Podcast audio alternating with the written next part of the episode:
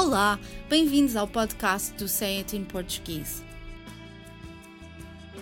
As línguas estão cheias de expressões coloquiais, idiomáticas, ditados e provérbios que acrescentam nuances à mensagem. Mas nem sempre é fácil compreender o seu significado pelo contexto onde se encontram, e por isso gostaríamos de explicar o que querem dizer.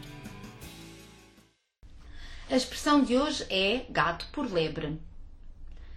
Apesar de vivos estes dois animais serem muito diferentes entre si, quando estão mortos e esfolados, apresentam algumas semelhanças que podem levar as pessoas mais incautas a não conseguir distingui-los. E por isso se diz comer ou comprar gato por lebre, ou simplesmente gato por lebre.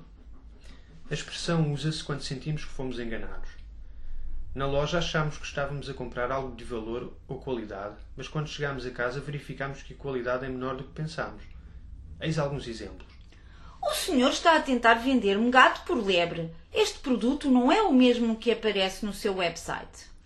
Recomendaram este restaurante, mas comi gato por lebre porque a qualidade não é tão boa como me disseram. Eles estão sempre a comprar gato por lebre porque acreditam em tudo o que os vendedores lhes dizem.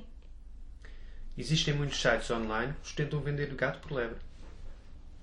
Por hoje é tudo, mas para a semana estaremos cá outra vez para mais um podcast dedicado às expressões usadas no português europeu. Até lá, fotos de uma boa semana.